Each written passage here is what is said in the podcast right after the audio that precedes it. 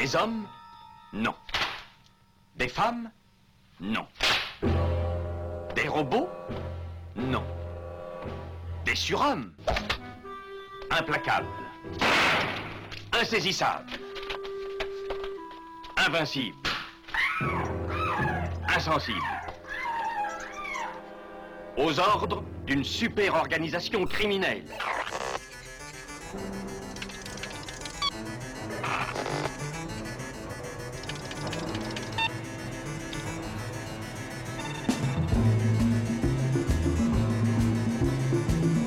Impossible Rien n'est impossible pour... Culture prohibée. Bienvenue pour ce nouvel épisode de Culture Prohibée. Culture Prohibée, c'est l'émission hebdomadaire de la culture planète du Ciboulot, animée par l'équipe des films de la Gorgone. Pour en savoir plus, rendez-vous sur le site www.lesfilmsdelagorgone.fr. Nos précédentes émissions déjà diffusées sur cette antenne sont disponibles sur Deezer, PodCloud et Spotify. Culture Prohibée, c'est aussi un profil Facebook et un blog culture-prohibée.blogspot.fr.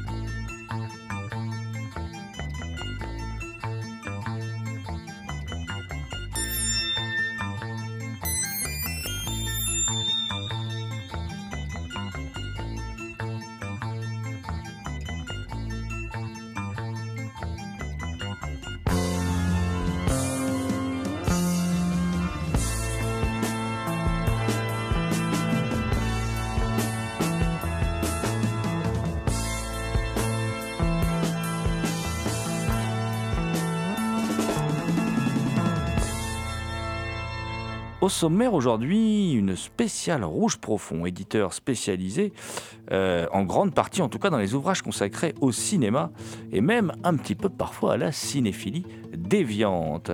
Euh, Nous reviendrons sur Aurore de Dario Argento que Rouge Profond euh, vient de publier, donc nous reviendrons sur Aurore en compagnie en compagnie de, Guy Astic, le directeur de, de Rouge Profond, une maison d'édition qui vient de fêter ses 20 ans pour 100 livres édités, hein, et qui vient donc de sortir Aurore, sous-titré donc Histoire de sang et d'esprit et de secret euh, de Dario Argento. Et oui, ce sont les nouvelles de Dario Argento euh, qui sont pour toutes rattachées à des lieux, racontent des, petites histoires fantastiques euh, dans la tonalité un peu d'un Rod Serling. Mais vous en saurez plus dans l'échange qu'on va avoir avec Guy Astic. Donc Guy Astic, directeur des éditions Rouge Profond, qui a été co-rédacteur en chef de la revue euh, Simulacre, euh, qui a énormément écrit euh, sur le cinéma, sur le, fantastique, sur Stephen King aussi entre autres, qui a réalisé des anthologies hein, dans la collection Notamment Suite Fantastique, euh, dans lequel il a réuni des nouvelles de, Charles Naudier, de, Roland Topor, et, euh, et puis euh, il a aussi travaillé sur, sur Gunter Grass, hein. il a publié la, tambour en littérature en, en 2004. Mais, mais là, si on va à la rencontre de Guy Astic, c'est pour parler de, son bébé, quoi, de sa maison d'édition, hein, euh, Rouge Profond. Rouge Profond en hommage, bien sûr, au Profondo Rosso, les frissons d'angoisse de Dario Argento. Donc tout de suite, Guy Astic au micro de Culture Prohibée. Quand on a fondé avec Jean-Baptiste Toré euh, Rouge Profond, ça a été d'abord une association pour euh, publier une revue qui s'appelait Simulacre. Donc euh, c'était vraiment d'abord la culture euh, revue, pas loin du fanzine, mais on voulait tout de suite une revue. Jean-Baptiste euh, Toré était déjà journaliste, il était déjà ancré dans euh, le présent, dans la critique de cinéma, etc. Moi j'étais déjà enseignant. Et on s'était dit qu'il y avait une place, en, ça c'était en 98, on s'était dit qu'il y avait une place pour une revue d'analyse un peu particulière avec euh, beaucoup de photogrammes, des analyses de plans, etc. Et on, a pris du temps et on a lancé le numéro en 99. Et pour euh, s'adosser à un nom, euh, on a pensé à Rouge Profond, enfin, c'est Jean-Baptiste Touré qui a pensé à Rouge Profond, évidemment, à l'époque, euh, en hommage à Profondo Rosso, le film de, Dario Argento, qui n'avait pas ce titre-là en France, mais qui était titré Les frissons d'angoisse. Donc voilà, on a lancé l'association qui a publié cette revue, donc qui, a été publiée à hauteur de huit numéros de 1999 à 2003. Voilà. Donc c'est vrai qu'à l'époque, je n'avais absolument pas le sentiment d'arriver peut-être un jour à 100 livres, mais je dois dire que moi personnellement, depuis l'âge de 10 ans à peu près, je veux être éditeur. Donc euh, voilà, je voulais être professeur, je le suis, et je voulais être éditeur, et je le suis devenu. Et c'est quand Jean-Baptiste Touré euh, voulait passer à une revue mensuelle, euh, que moi j'ai dit je ne peux pas parce que je suis à plein temps dans l'enseignement. J'étais euh, en collège, maintenant je suis en lycée. Euh, et lui était aussi journaliste. Donc on s'est dit qu'Rouge Profond pouvait se scinder en deux. D'un côté une revue, Jean-Baptiste était parti pour créer Panique, je crois qu'il a fait cinq numéros. Et de l'autre côté créer une maison d'édition dont le premier livre a été Why Not? sur le cinéma américain qui était un collectif. Donc là, c'est encore une autre histoire parce que hum, quand vous créez une maison d'édition, euh, moi, moi, je, dirais bien aux auditeurs, euh, tout le monde peut créer une revue, tout le monde peut créer une maison d'édition. Aujourd'hui, c'est vraiment pas compliqué avec les imprimeurs euh, qui proposent des impressions à l'unité, pas cher, etc. Mais ce qui manque, ce qui est le nerf de la guerre, c'est le diffuseur-distributeur c'est-à-dire se retrouver en librairie ou dans les kiosques pour la revue. Et euh, donc très rapidement, j'ai pu entrer en contact avec Harmonia Mundi, qui est un diffuseur-distributeur, et à, partir de euh, on va dire que c'était 2013, euh, non 2003 pardon, une bêtise, 2003, euh, j'ai lancé le premier livre Rouge Profond. Oui, c'est euh, c'est effectivement à partir de, 2003 que, que, les livres arrivent. Il y a des, il y a, des collections d'ailleurs tout de suite. Tu... Parce que moi, je me rappelle bien de la revue Simulacre. Hein, c'est vrai qu'elle avait été une, petite révolution pour les amateurs de, cinéma, euh, surtout de cinéma de genre, parce qu'il n'était pas traité de cette manière-là ailleurs. Voilà, Absolument, et en plus, euh, tu as tout à fait raison, parce que ce qu'on voulait, en plus, si on reprend les simulacres, c'est qu'il n'y a pas que le cinéma de genre, mais en gros, on disait, on en a marre des, euh, des catégories, on en a marre des hiérarchisations, d'un côté, entre guillemets, le cinéma noble, de l'autre, entre guillemets, le cinéma de genre, et on voulait dire, ben non, le, le cinéma de genre est un cinéma à part entière, qui a ses vertus, qui a ses noms, qui a ses créateurs, ses auteurs, etc. Et c'est vrai que la revue, euh, on pouvait très bien dans le même numéro euh, euh, parler de Visconti, parler de Toby Hooper, et, donner aussi beaucoup de place à l'image, au photogramme, et beaucoup de place aux entretiens, aussi de longs entretiens. Donc c'est vrai que la, revue a, a, marché et a, suscité un peu de l'engouement, on va dire, parce qu'on était en kiosque très rapidement. Et c'était, je dois dire que c'était aussi une époque un petit peu euh, un âge d'or de la de, la revue, hein, parce qu'il y en avait beaucoup euh, indépendantes comme ça. Euh, je pense à Tausenhagen, je pense à Synergon, des revues comme ça. Et et il y a eu un moment comme ça de d'effervescence autour des revues. Puis après, pense qu'avec l'émergence d'Internet et autres, euh, les revues ont un peu reculé. Ça revient aujourd'hui avec des revues de genre qui sont très très bonnes, je trouve, euh, qui sont très pointues, parce que le public euh, du cinéma de genre est un public fidèle et, qui a besoin de certaines lectures. Mais voilà, donc on était très contents pour ça, mais sincèrement, moi j'ai toujours voulu aussi le, livre. Et la première collection qui a été lancée, c'était la collection Raccord. Avec l'idée, déjà, je me souviens, j'avais très vite l'idée d'une sorte d'articulation en trois temps de la collection Raccord. À la fois, je voulais des livres euh, qui soient des livres euh, d'esthétique, analyse euh, du cinéma, analyse d'image, etc. avec quelque chose d'un peu historique aussi. Donc, c'était par exemple l'un des premiers livres, ça a été 26 euh, secondes, l'Amérique éclaboussée, l'assassinat de Kennedy dans le cinéma américain de Jean-Baptiste Toré, euh, qui, a, eu tout de suite d'ailleurs le prix du meilleur livre de cinéma de la critique de cinéma française. Euh, donc ça, il y, avait le côté esthétique. Le deuxième pôle qui, pour moi me paraissait évident, c'était l'idée un peu patrimoine, on va dire, du cinéma, c'est-à-dire donner des documents, faire de l'histoire du cinéma. Donc là aussi, le l'un des deux premiers livres, avait été les scénarios euh, de Jacques Tourneur avec un DVD qui recueillait le seul entretien filmé de Jacques Tourneur en France.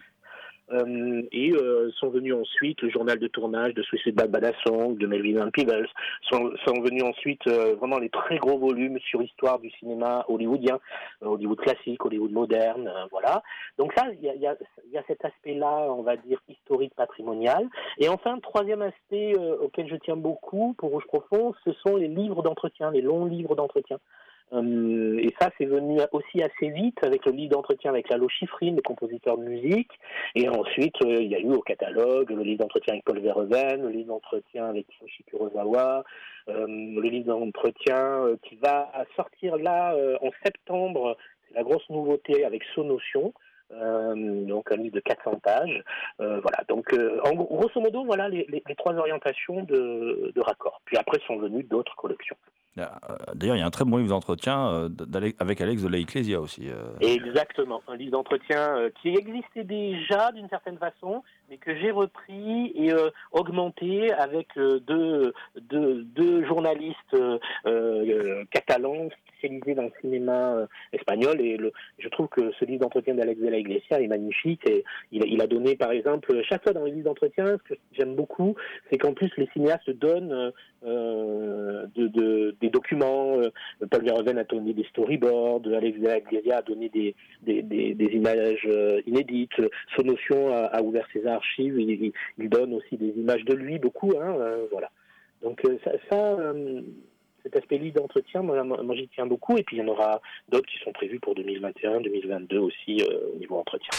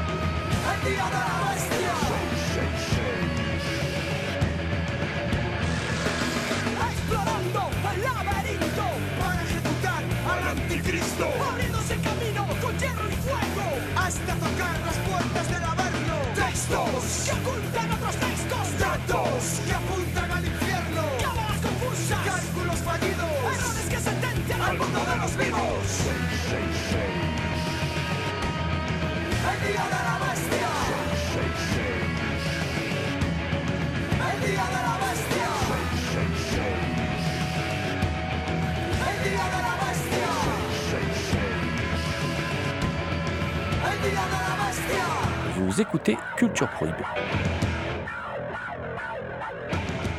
Il y avait aussi les collections Birdland et Stanzik qui sont un peu à part euh, dans, dans, chez Alors oui, parce qu'en fait, dans l'histoire de Roche Profond en tant que maison d'édition, quand Jean-Baptiste Auré est parti vers une euh, revue, euh, à l'époque, euh, je travaillais au métier du livre, j'avais un cours hein, simplement au métier du livre à Aix-en-Provence, et j'étais en lien avec Christian Tartin, qui était professeur au métier du livre, qui connaissait énormément la fabrication euh, du livre, comment euh, éditer des livres, etc. Et il était partant pour cette aventure avec Rouge Profond. C'est lui qui m'a mis en contact avec Harmonia Mundi. Donc, c'est lui qui a déclenché vraiment cette chose indispensable d'avoir un diffuseur. Et lui-même avait déjà créé chez POL une collection sur le jazz qui s'appelait Birdland. Il l'a repris chez Rouge Profond. Ensuite, il avait voulu créer une, une collection plus esthétique, philosophique, qui était Stanley. Mais il est parti en 2008 de la maison d'édition. En fait, depuis 2008, je suis tout seul euh, chez Rouge Profond. Euh, on va dire que les, les, premiers débuts, il y a eu les premiers débuts avec Jean-Baptiste Toré au niveau de la revue, ensuite premier début euh, de la maison d'édition avec Christian Tartin, et à partir de 2008, euh, voilà, j'ai pris les commandes seul de Rouge Profond.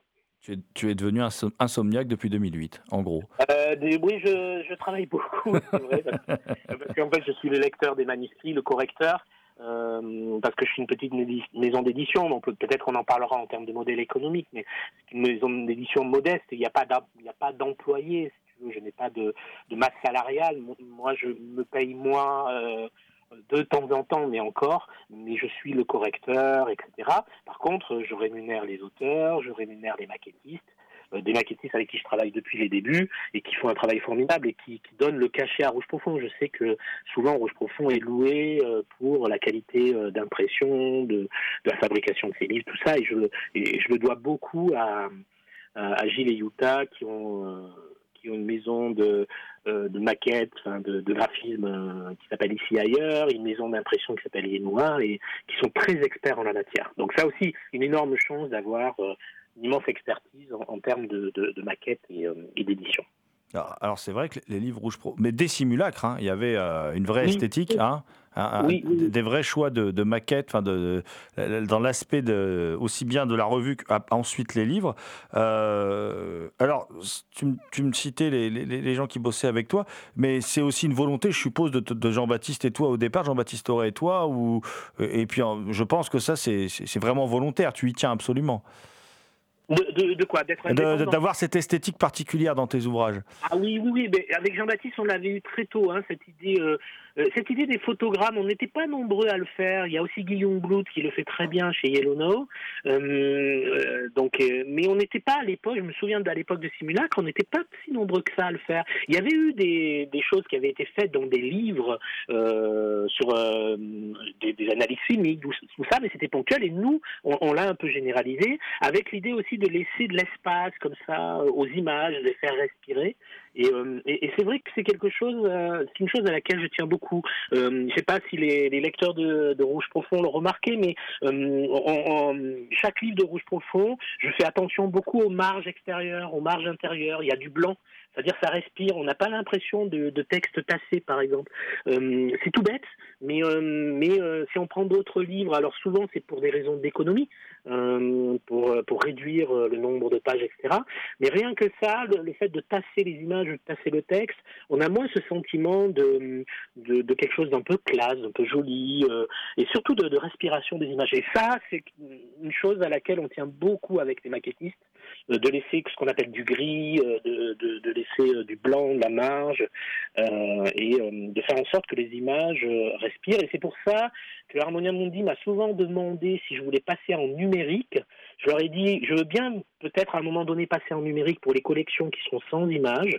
Euh, souvent c'est la collection des bords, on en reparlera sans doute, mais, euh, euh, moi je, reste vraiment à l'idée de l'objet, du papier, voilà, que ce soit le format raccord ou que ce soit les grands formats ou les, formats beaux livres. Oui, et puis bon, bah, comme c'est quand même une maison d'édition qui célèbre le beau, ben évidemment, ça, ça, fait sens. Quoi. Je veux dire, des livres de cinéma sans photo, sans illustration, c'est assez. Moi, moi ça m'embête toujours un petit peu.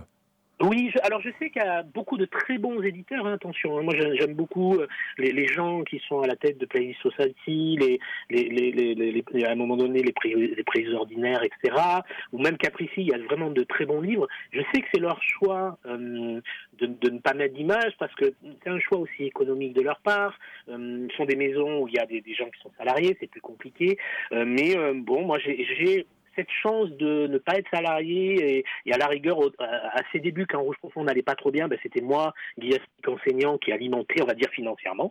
Et euh, bon, aujourd'hui, ça va, ça s'équilibre, mais ça me permet de faire les livres que je que je fais, c'est-à-dire que euh, je, ne lésine pas sur le papier pour reproduire les images, euh, je, peux acheter des images, des droits, on a le droit à la citation concernant les photogrammes, c'est un droit hein, qui, est vraiment voilà, entériné. Euh, mais euh, oui, je n'hésite pas sur, euh, sur la, fabrication. Et je sais que je devrais, même si les livres restent chers, j'en ai conscience pour certains, je devrais les vendre plus cher, mais je me permets de ne pas le faire parce que je n'ai pas ce poids de la masse salariale par ailleurs. Voilà. Et justement, bah c'est la question que je me pose, parce que bon, c'est vrai, tu dis les livres paraissent chers pour certains, mais en fait, toi, tu es un indépendant, tu peux peut-être d'ailleurs développer un peu plus sur, le modèle économique que vous avez mis en place euh, avec Rouge Profond. C'est une maison indépendante, et en même temps, moi, je trouve que par rapport à la taille de cette maison d'édition qui, est modeste, euh, euh, il y a des beaux livres de produits, et en fin de compte, comparativement à d'autres éditeurs, vu le nombre d'illustrations, vu la pagination importante, vu, vu la beauté des objets, moi je les trouve pas si chers que ça en fin de compte. Ah non, non, mais c'est ce qu'on. Oui, oui. Moi, quand je dis cher, parce que pour tout le monde, ça reste un peu cher d'acheter un livre à 20, 25 Mm. euros.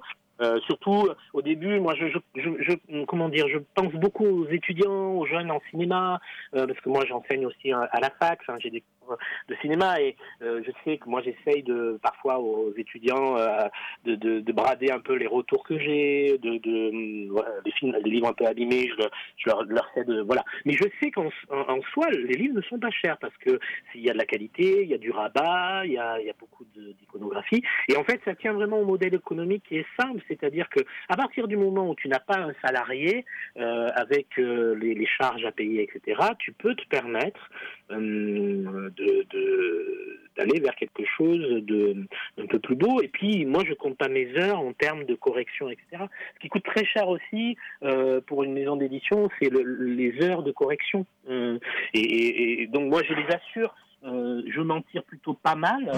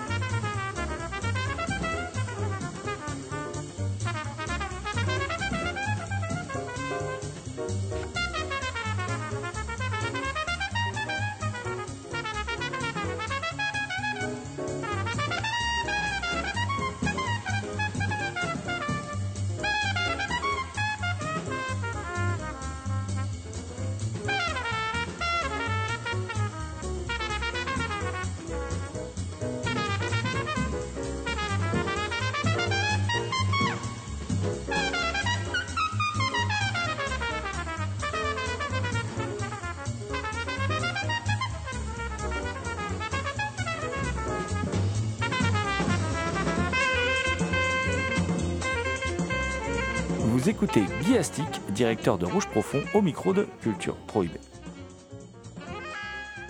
J'insiste beaucoup, j'ai la chance vraiment euh, d'avoir des experts, euh, donc Ye- Yenois ici et ailleurs, Gilles et Utah, euh, parce qu'ils sont vraiment euh, très experts, ils connaissent tout de la chaîne du livre, et pour la réalisation de, certains livres qui auraient pu faire peur à n'importe quel éditeur, même Gallimard ou autre, eux ont débloqué beaucoup de choses. Je, prends deux exemples.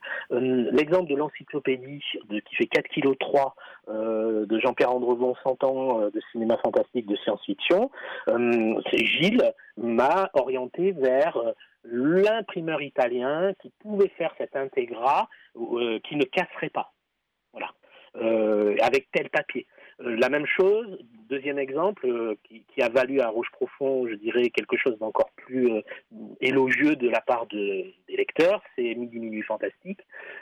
Et là, c'est pareil, c'est Gilles qui a trouvé la manière de faire Midi Fantastique, euh, avec euh, une pagination qui peut pas aller au- au-delà de 750 pages et intégration d'un DVD. Mais tout ça, ça paraît simple quand on l'a entre les mains, mais euh, ça a été des, heures et ça a pris des années de réflexion avec Nicolas Standic, avec euh, les maquettistes, tout ça. Donc j'ai la chance d'avoir ces gens-là qui me permettent d'une certaine façon, de faire des économies aussi, pas de bêtises ou, ou autre. Euh, Voilà. Euh, et, ça, c'est précieux. Et oui, et puis, en plus, t'en parlais à l'instant, ça donne des livres euh, qu'on peut qualifier de, livre culte. La, série de livres sur Midi Minuit Fantastique, alors pour différentes raisons, elle a permis aussi dans les DVD qui sont joints. Euh, tu parlais tout à l'heure du premier livre DVD avec Jack Tourner euh, qui, présente une interview filmée de Jack Tourner, mais dans, les, livres Midi Minuit, tu as des DVD avec quand même des découvertes incroyables. Tu as quand même sorti donc le Dracula de Jean Boulet, le Fantasmagorie de Molinard. C'est quand même des, découvertes incroyables pour les cinéphiles. Et euh, c'est vrai que ce sont des livres qui sont des livres, on peut le dire, des livres devenus cultes, quoi. Hein, c'est, ils sont extraordinaires. La revue, était déjà culte, mais quand Nicolas Tandic et Michel Camp m'ont présenté le projet, que j'ai vu tout de suite, c'est un projet qui allait coûter cher. Euh, Midi Minuit Fantastique, moi, me coûte de l'argent, c'est-à-dire je n'en gagne pas, j'en perds un peu. Alors, euh, j'en perds modestement, hein, mais, mais en même temps, j'y tiens beaucoup. C'est-à-dire, euh, euh, Rouge Profond est, aujourd'hui suffisamment solide pour, se pour perdre un peu d'argent sur cette entreprise qui est remarquable. Mais elle est remarquable parce que Nicolas Stanzik, surtout lui, évidemment Michel Camp, mais malheureusement il est décédé depuis, mais Nicolas Stanzik a, un travail extraordinaire, enfin, de d'historien, etc. Et il, s'adosse aussi à Softprod et Erwan, qui font un très beau travail aussi avec les archives du cinéma français, avec le CNC, pour retrouver les films, pour restaurer. Euh, voilà. C'est pour ça que ça nous a pris à chaque fois beaucoup de temps. Je, sais que les lecteurs étaient impatients à chaque numéro. Bon, il y a eu aussi un, problème personnel euh, qui, était lié aux attentats à un moment donné. Euh, mais on fait en sorte de, donner le, plus beau des, livres possibles. Et puis, quand on avait sorti le tome 1, on pouvait pas être en dessous du tome 1. Donc, à ce moment-là, à chaque fois, on, on essaye d'être dans l'excellence. Euh, et, c'est vrai qu'on est très content pour Midi Minuit Fantastique parce que ce n'était pas simplement, on voulait pas être dans la publication d'un facsimilé, mais c'est vraiment l'idée d'une restauration moderne euh, d'une revue que euh, Nicolas a su présenter comme une revue qui était encore d'un esprit moderne, même aujourd'hui au XXIe siècle. Et c'est le cas. et, je crois que c'est François Angelier qui avait encensé Midi Minuit dans l'émission Mauvais Genre en disant c'est vraiment une entreprise de restauration euh, magnifique et, c'est vrai, c'est le mot. Euh, et, euh, le, dernier volume qui arrivera en 2021-2022, en plus on va proposer les deux numéros complètement inédits qui existent hein, mais qui n'ont jamais été publiés parce que à l'époque Mini ou Losfeld avait mis la clé sous la porte. les deux derniers numéros de fantastique. Voilà, donc ça c'est alors il faut vraiment tirer notre chapeau à, Nicolas Stanzik euh, pour, cet immense travail et puis euh, ce travail de collaboration aussi avec Softprod. et donc aussi avec Erwan Legac. C'est vrai qu'ils font. Erwan Legac, qui, fait de magnifiques bonus, qui, est un monteur extraordinaire, euh, voilà, qui fait un, immense travail. Et, tu parlais à l'instant, alors effectivement, moi, qui, à part le numéro 8, j'avais toute la collection. Alors je suis très impatient du, tout, du coup de voir le dernier tome hein, pour voir ces deux numéros que, que, je n'ai jamais lus. Euh, mais moi je le dis en tant que lecteur de Midi Minuit Fantastique à la base, je trouve déjà que c'est vrai que c'est c'est plus qu'un travail de restauration. Mais enfin, vous avez les, les, pages en noir et blanc sont devenues des pages en couleur. Enfin, euh, il y, a plus de photos. Voilà. voilà. À chaque fois que les, photos existaient, euh, Nicolas a, démarché auprès de collectionneurs, bouteillers et d'autres. Euh, à chaque fois que les photos existaient en couleur, on les a passées en couleur. Il y a des pages en plus. Il y a, il y a les entractes midi minuit, c'est-à-dire qu'il y a des, des, des, textes en plus aussi. donc c'est vraiment à la fois redonner vie à une revue qui a existé et, en montrer d'une certaine façon les prolongements et, euh, euh, le dernier numéro nous excite euh, énormément parce que ce qui va être beau pour nous, c'est de faire une maquette qui n'existe pas, mais dans l'esprit de Midi Mini, puisque ces deux derniers numéros n'ont jamais été maquettés. Nicolas a les textes bruts, mais ça sera à nous de les maqueter et ça, c'est voilà, c'est grisant. Euh, parce qu'on va, on va être à la fois dans un état d'esprit de la collection Midi Minuit et en même temps être dans un état de création.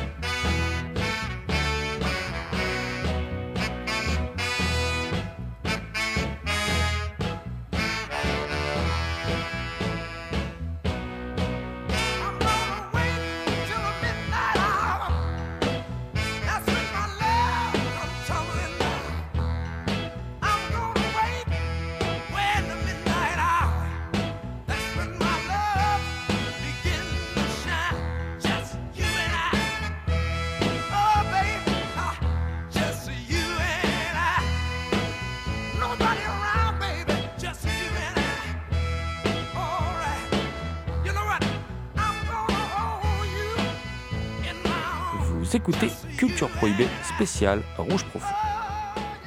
Tu le disais aussi, tu, citais François Angelier, donc de, Mauvais Genre sur France Culture.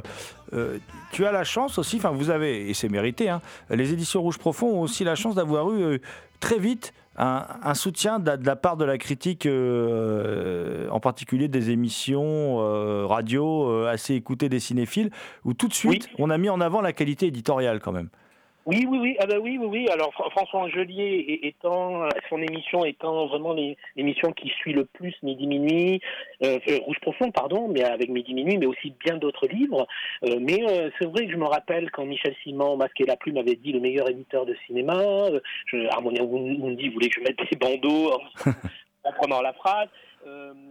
Masson euh, dans son émission euh, du samedi matin aussi. Je sais que, euh, et, j'ai beaucoup de retours, je le dis très modestement, mais j'ai beaucoup de retours de, de, gens de la radio ou même de la presse qui, qui, qui, qui, apprécient beaucoup cette qualité en fait. Voilà, c'est souvent mis en avant. ce rapport. Après, qu'on aime ou pas tous les textes, ça c'est autre chose. Le contenu, mmh. hein, je veux dire. Bien sûr. Il y a des contenus qui sont plus pointus, on va dire, des contenus plus universitaires, il y a d'autres contenus qui sont plus accessibles. Mais, mais ça, c'est quelque chose à laquelle je tiens énormément aussi. Mais, mais, mais au-delà de ça, à chaque fois, on me dit oui, euh, il y a vraiment une, grande qualité éditoriale, et, et, ça, j'y tiens beaucoup. Et c'est vrai que du coup, c'est ce qui attire beaucoup les auteurs, c'est-à-dire que, euh, on va dire à partir de 2005-2008, hum, il y, a eu une accélération concernant la, proposition de manuscrits à rouge profond. Euh, c'est-à-dire que euh, au début, évidemment, j'ai sollicité des gens que je connaissais avec Jean-Baptiste, et, ensuite, euh, c'est venu naturellement. Mais depuis, je reçois un à deux, une à deux propositions de manuscrits par semaine, parce que des gens, beaucoup me disent, on vient vers vous parce qu'on voit que vous laissez de la place à l'icono, vous graphiez beaucoup, euh, on voit que vous êtes attentif, que euh, euh, tout simplement, ce sont de belles éditions. Et, alors, je réponds beaucoup non en ce moment. C'est, alors, en ce moment, évidemment, je, suis dur pour moi parce que je suis obligé de dire beaucoup de non. parce que je suis plein jusqu'en 2022. et, comme je suis toujours enseignant à temps plein, que je ne veux pas quitter l'enseignement parce que c'est quelque chose qui me nourrit, qui me forge et j'adore ça. Euh, je ne peux pas faire plus de, c'est déjà beaucoup, euh, plus de 6 à 8 livres par an. Et puis, quand dans ces 6 à 8 livres, vous avez une mini, euh, voilà, c'est lourd, quoi. et, je suis obligé de dire aux gens, alors soit vous êtes patient, vous attendez. Alors, je peux de temps en temps glisser un livre en plus quand il est petit, etc. Mais en ce moment, je dois dire que je suis obligé de dire non. Je suis un peu en retard en ce moment dans mon calendrier éditorial. J'ai beaucoup de manuscrits qui sont déjà prêts. J'en ai qui sont en, en, lecture, qui sont corrigés. Euh, je demande à mes auteurs d'être un peu patients parce que, voilà, comme je suis tout seul, mais euh, j'essaye de rattraper le retard et ensuite, j'ai la, la pédale douce euh, sur, les, sur les manuscrits, mais je pourrais ne vivre que de ça et faire 20 livres par an. Hein. Hmm. voilà, mais vivre que de ça, non, parce que, encore une fois, je veux garder l'enseignement.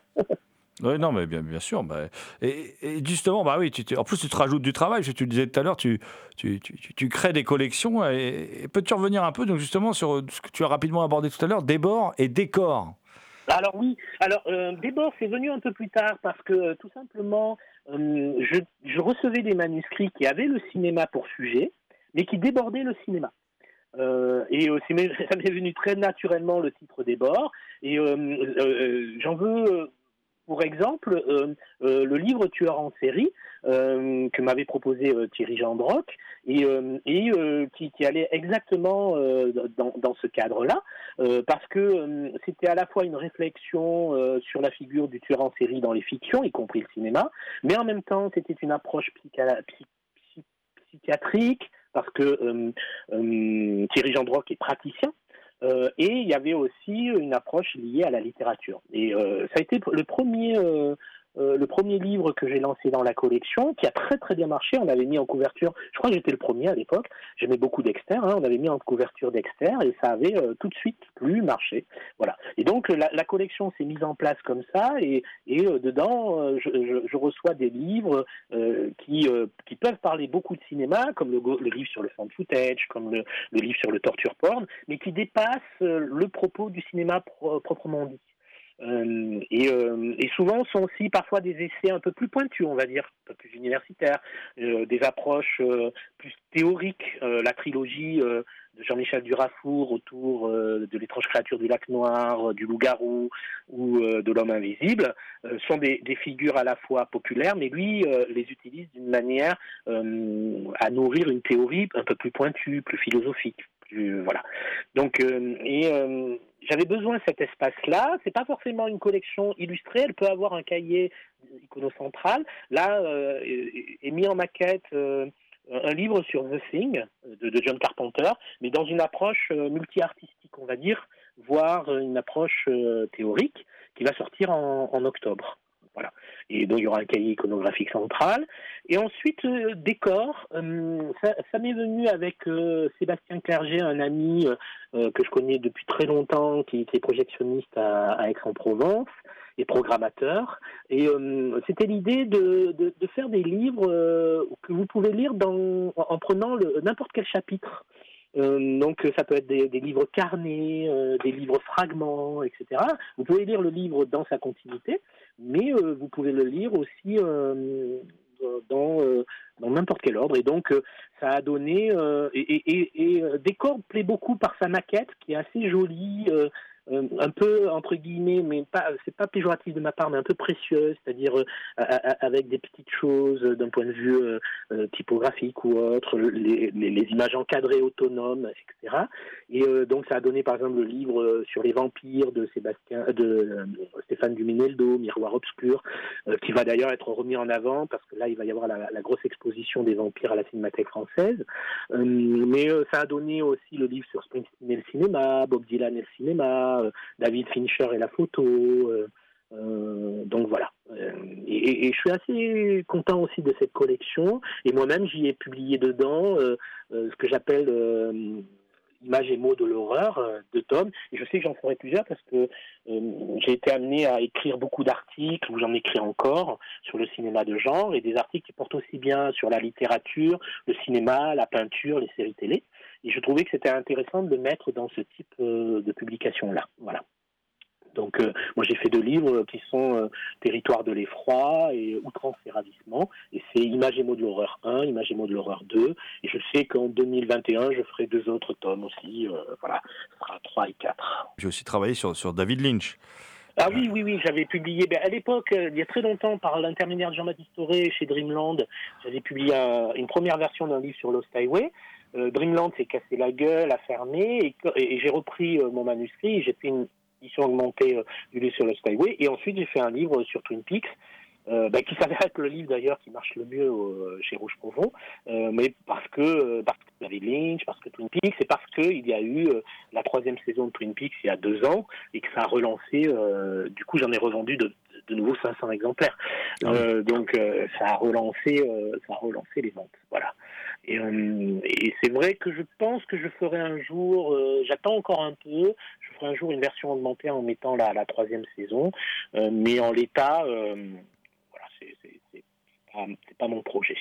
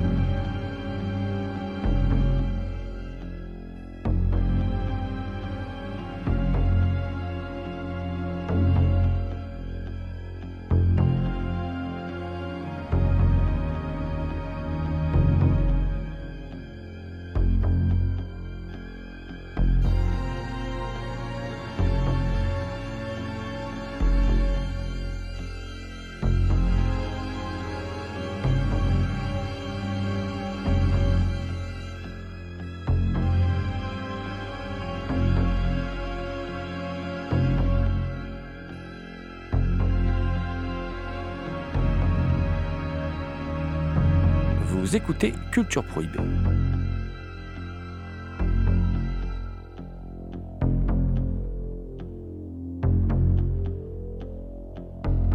si on va sur le site de Rouge Profond, il y a une situation de, toi hein, qui, dit L'édition a pour moi la beauté d'une route plongeant dans la nuit, mais pas n'importe laquelle, celle de David Lynch, vouée au grand nocturne, qui est une invitation à se perdre dans l'envers des décors et dans l'absence de repos des apparences.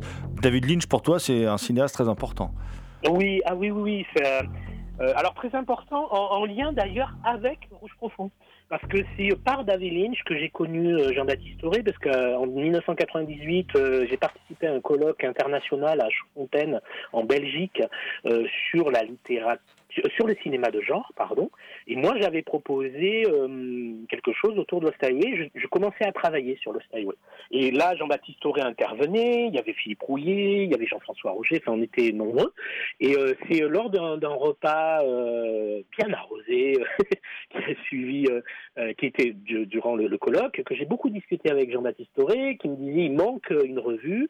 On a beaucoup sympathisé et c'est comme cela que euh, la revue Simulacre est née. Et en même temps, Jean-Baptiste Auré euh, sortait à l'époque Mythes et Masques, son livre avec Luc Lagier sur John Carpenter. Moi, j'en ai fait une chronique dans une revue qui s'appelait Phoenix, qui a beaucoup plu à Jean-Baptiste. Et lui-même, Jean-Baptiste, créait une collection chez Dreamland, un livre, un film, et euh, lui avait fait euh, Massacre à la tronçonneuse et euh, il m'avait demandé, parce que ça, l'intéressait sur le Skyway, de faire le Skyway.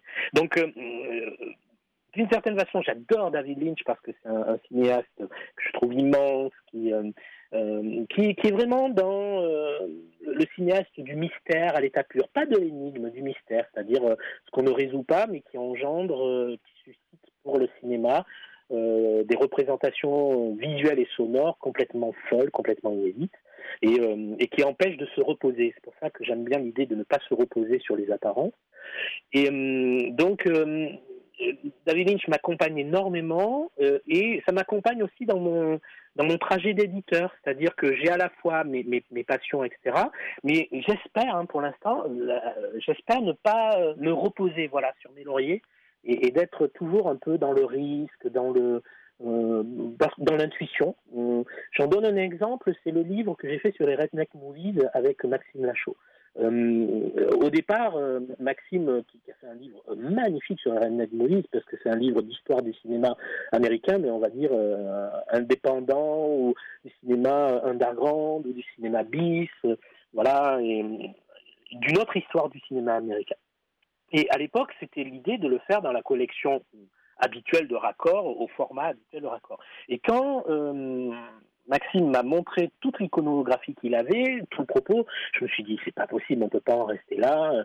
Et là, j'ai fait le, livre euh, un peu un, beau livre, grand format, euh, avec le, titre un peu bosselé qui coûte un peu plus cher, etc. Et on m'a dit mais t'es complètement fou faire un livre comme ça sur les Redneck Movies. Euh, voilà. Or, c'est un titre qui marche bien, qui est quasiment à 1000 exemplaires vendus, qui est reconnu, euh, qui est une référence absolue. Je me rappelle euh, Virginie Despentes, à l'émission Boomerang d'Augustin Trapenard, qui à chaque fois demande à ses invités de, leur parler d'un livre qu'il a lu, et Virginie Despentes a dit en une minute, voilà, j'ai lu le livre le plus fou, etc., les Redneck Movies, édité par Roche Profond. cet éditeur est taré, il, a, osé sortir ça en beau livre, etc. et c'est vrai que ça a marché. Euh, et, à chaque fois, euh, je suis un petit peu, un petit peu là-dedans, euh, d'aller vers, vers des livres. le premier livre sur Guillermo del Toro, les, choses comme ça, quoi. Voilà. J'essaye. En, parlant de Red Deck Movies, euh, bah nous on l'avait beaucoup soutenu dans l'émission. C'est vrai que c'est un livre qu'on avait particulièrement bien aimé. Et Maxime Lachaud était venu est revenu du coup pour parler de d'autres choses dans l'émission aussi. C'était euh, c'était assez euh, assez sympathique, je me rappelle. Et c'est vrai que ce livre est un livre de de, de, référence, on, peut le dire, en plus sur un sujet qui était pour le coup complètement, enfin jamais traité. Quoi, hein. oui, tout à fait. Oui, oui, tout à fait. et, et, ça, c'est quelque chose une chose à laquelle je tiens. Et euh, même si certains projets, je ne les ai pas réalisés, parce qu'il y a, y, a, des projets euh, où j'essaye de trouver des financements, je n'en ai pas trouvé. Il y, a, y, a un, y, a un projet de livre que je voulais faire avec euh, Pascal Français que j'adore, euh, etc. autour du, du, du camp. Alors j'espère qu'il va se faire ailleurs, euh, mais euh, j'avais demandé une subvention que je n'ai pas obtenue. C'est un projet qui coûte très cher à faire, mais le livre est remarquable, mais vraiment.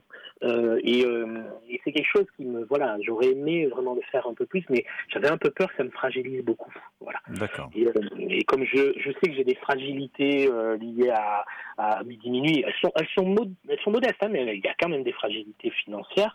Je, je- il faut pas trop que je sois non plus, euh, voilà, que je fasse n'importe quoi. Oui, oui, pas, pas- pas- pas trop de risques. Il y a un autre cinéaste, on parlait de David Lynch, il y a un autre cinéaste qui est donc lié à, la- cette maison d'édition Rouge Profond, de par le nom, c'est Dario Argento. hein, donc euh, ça, ça a dû être quelque chose quand même de devenir l'éditeur de Dario Argento en France, déjà de son autobiographie, qui est excellente d'ailleurs et qui peut plaire, y compris à des gens qui ne connaissent pas son cinéma ou qui ne Absolument. l'aiment pas. absolument. C'est vraiment un super bouquin de. Voilà, moi je le trouve passionnant.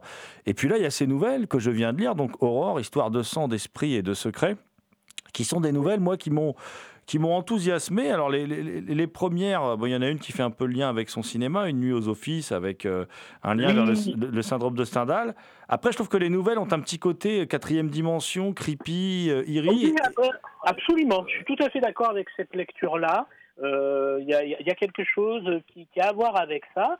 Euh, elles, sont, inégales. Hein. Moi, il y a des nouvelles que je préfère, euh, mais, euh, j'ai été agréablement surpris parce que quand Bianca, la, la traductrice de Peur, euh, parce que c'est vrai que pour revenir à l'histoire dont tu parles, euh, pour moi ça a été extrêmement émouvant parce que euh, euh, Peur, ça a été une idée qui a été lancée par Denis Mélier, qui est professeur euh, de littérature et de cinéma à, l'université de, de Poitiers.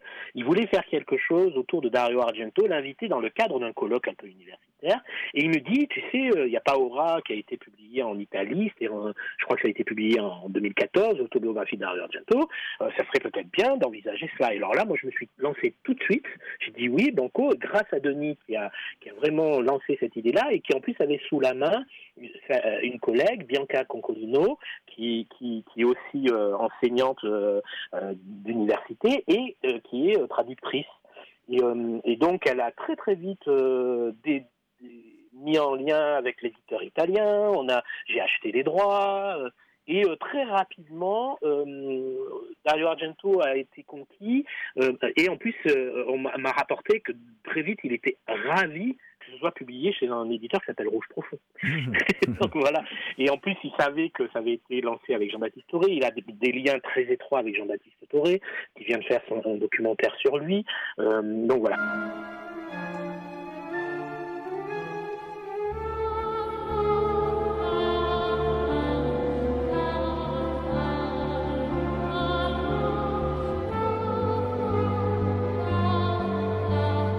Vous écoutez Guy Astic au micro de Culture Prohibée.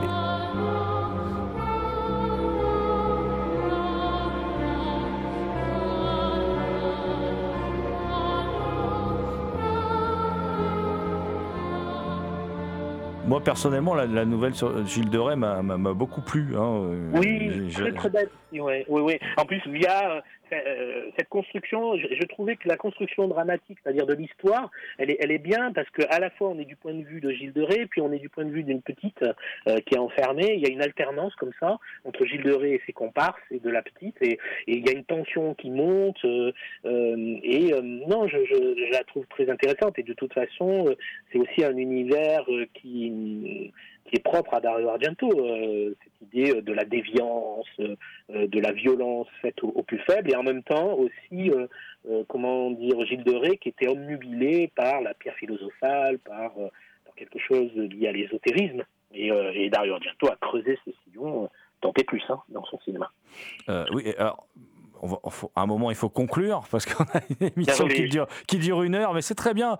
Euh, on, on a pu échanger sur beaucoup de choses et, et je voulais terminer par un dernier point. C'est, euh, tu parlais tout à l'heure de, de, de- de- enfin, tu as commencé hein, sous forme d'une revue, donc euh, Simulacre, et vous, Rouge Profond publie toujours des, des revues. je pense à Ciné Bazar, par exemple, mais il y a aussi alors, des, des choses qui vont arriver. Oui, alors, oui, alors ça aussi, je suis très content. C'est comme si il y avait une boucle qui s'opérait et, euh, un retour aux sources. Donc d'abord, euh, ce retour aux sources a été fait euh, avec euh, la revue Tête à Tête, qui est une revue éditée par les gens. Euh, je sais pas si tu as connu que moi j'adorais cette revue qui s'appelait La Voix du Regard. Mhm. et qui était une revue euh, qui avait aussi des numéros sur le cinéma euh, et, et qui La Voix du Regard existait à l'époque aussi de Simulacre, une excellente revue. Et en fait, c'est le comité de rédaction, euh, la- les, les créateurs de La Voix du Regard qui ont fait tête à tête, qui étaient d'abord au bord de l'eau et puis euh, euh, Anne Guillot, la, la directrice de- des publications, la rédactrice en chef ayant déménagé à Aix-en-Provence, on s'est rapprochés et, euh, et elle est venue euh, chez Rouge Profond. Et là, euh, je vais sortir le troisième numéro chez Rouge Profond, euh, donc le numéro 10. euh, de, de, la revue euh, Tête à Tête. Donc ensuite, il y a eu Thomas Révé qui, a fait un excellent travail sur Ciné Bazar, qui a existé depuis le numéro 6 euh, chez Leitmotiv, et qui voulait un- une diffusion un peu plus large avec un vrai di- diffuseur-distributeur. Donc moi, je l'avais avec Harmonia Mundi, et là, pareil, il est venu chez moi. Chaque fois, ce sont des revues annuelles. Et là, euh, je viens de créer avec euh, La Fémis et Caroline Saint-Martin une revue de La Fémis. Ce sera le premier numéro, la revue de La Fémis, euh, qui, est, qui est partie en maquette là, euh, et qui va être le premier numéro va être sur la réalité virtuelle. Donc encore une autre revue annuelle, pareil. Donc je suis très content de cela, sachant que les l'économie des revues hein, sont des économies difficiles. On ne vend pas ça comme un livre, mais bon, Ciné Bazar par exemple est très implanté déjà parce que Thomas Révé euh, a, a montré que, que, sa revue euh, était de grande qualité avec ses entretiens de fond et, euh, on, poursuit.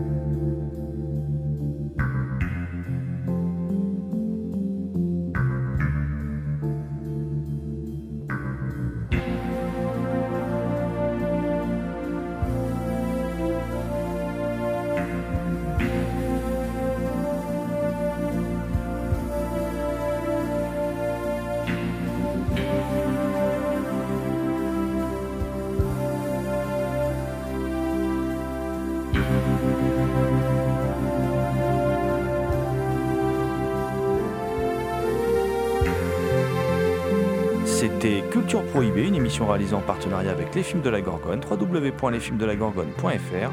Toutes les réponses à vos questions sont sur le profil Facebook et le blog de l'émission, culture-prohibée.blogspot.fr. Culture Prohibée est disponible en balado-diffusion sur Deezer, PodCloud et Spotify. Culture Prohibée était une émission préparée et animée par votre serviteur Jérôme Potier, dit la Gorgone, assisté programmation musicale d'Alexis, dit Admiral Lee, avec le renfort à la technique de Léo alias The Last But Not The List. Salut les gens, à la prochaine